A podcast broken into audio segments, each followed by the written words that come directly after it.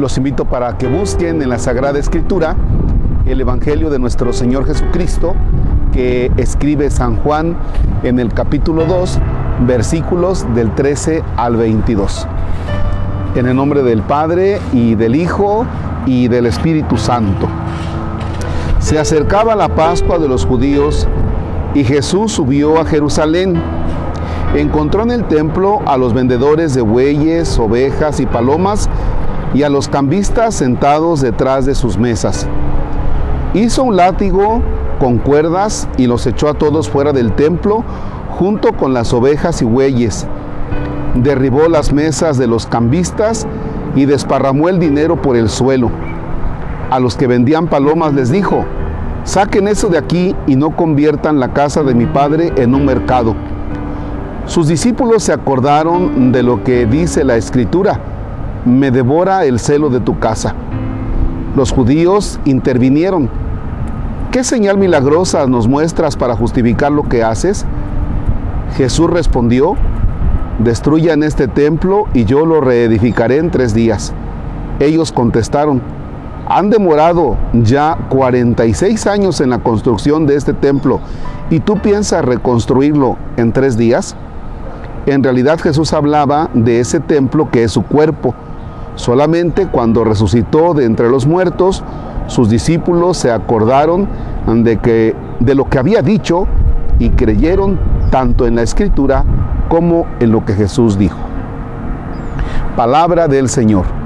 Gloria a ti, Señor Jesús. Hoy es la fiesta de la dedicación de la Basílica de San Juan de Letrán. Y por eso el texto que nosotros hemos escuchado ilumina precisamente la celebración de este día. El templo es el lugar sagrado. ¿Por qué? Porque es el encuentro entre Dios y la comunidad, entre Dios y las personas.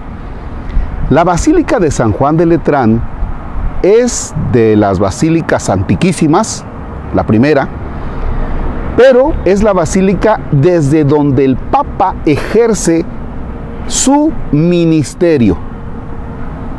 Es decir, el Papa debe tener un lugar desde donde ejercer su ministerio, su autoridad.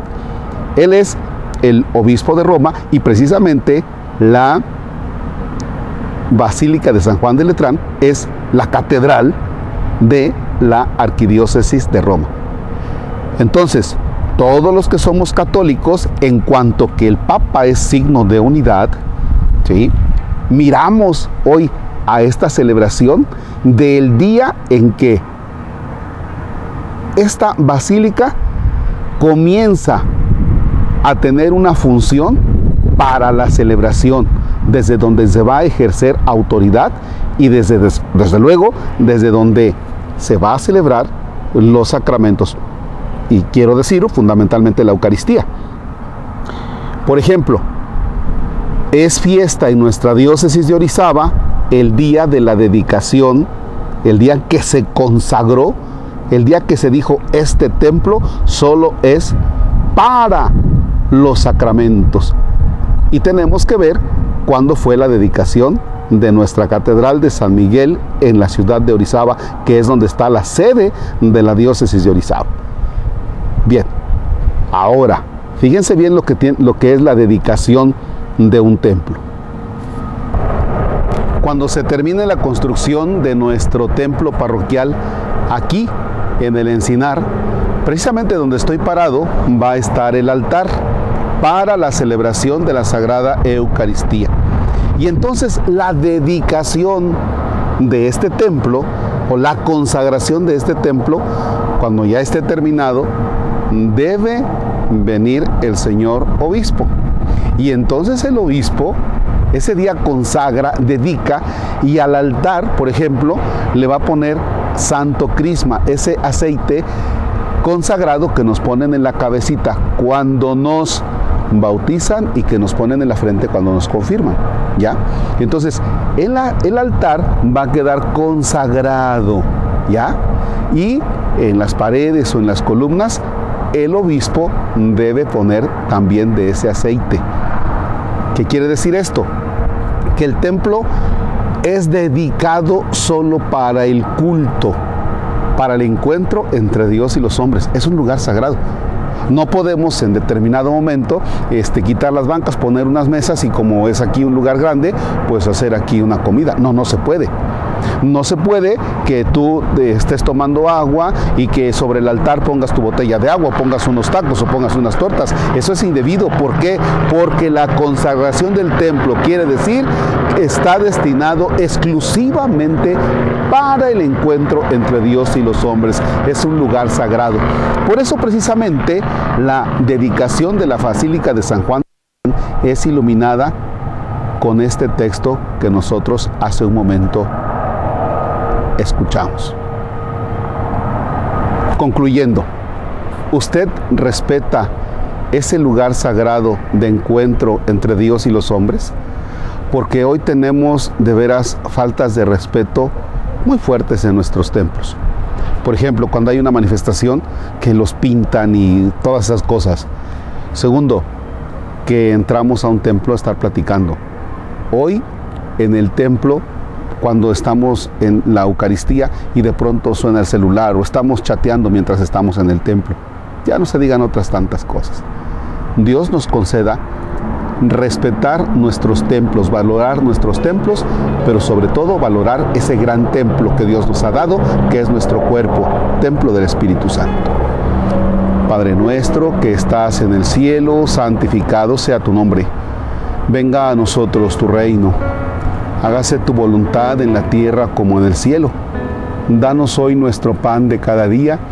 Perdona nuestras ofensas como también nosotros perdonamos a los que nos ofenden. No nos dejes caer en tentación y líbranos del mal.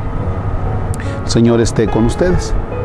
La bendición de Dios Todopoderoso, Padre, Hijo y Espíritu Santo descienda sobre ustedes y permanezca para siempre. Amén. Bien, que tengan un excelente día y me da mucho gusto eh, poderles enseñar pues que ya estamos aquí, una que se llama el presbítero porque aquí va el presbítero que preside la celebración de la Eucaristía. Y ahora si, si nos fijamos hacia allá, es un templo que va a tener unas puertas que cuando sean pocas personas lo cerramos y vamos a poder estar en, esa, en ese interior, ¿ya? cerrado y techado. Pero también cuando sea una celebración multitudinaria, vamos a poder abrir las puertas y entonces con el que ya, ya lo tenemos desde ahora, bueno, podemos escuchar la celebración. Si usted está sentado hasta allá, hasta la esquina donde están los aguacates, aquellas sillas, ahora por pandemia, usted puede estar hasta allá totalmente distante sin riesgo de contagio. Y los invito también para venir Jorge, si te traes la, cámara, perdón que les di la espalda, aquí vemos esta parte que va a ser la, sacristía y bueno, todo, todas estas mangueras, que es de donde va em, todo lo que tiene que ver con la iluminación, la energía eléctrica, todo lo que tiene que ver con internet, porque bueno, pues ustedes saben que ahora de todo esto necesitamos y también aquí van lo que tiene que ver con el sonido. A veces nuestros templos parroquiales tienen un sonido que de la hora y bueno, pues aquí vamos a procurar que tanto el internet como el sonido pues estén bien. Muchísimas gracias a todos ustedes por sus donativos. Gracias, muchísimas gracias. Eh, creo que vamos, vamos bien. Eh, yo sé que nos están dando de lo que ustedes tienen para vivir y eso, eso es algo que agradezco, agradecemos aquí la comunidad y no se cansen de ayudarnos porque este proyecto no termina. Todavía no termina, le falta, le falta mucho. Excelente jornada.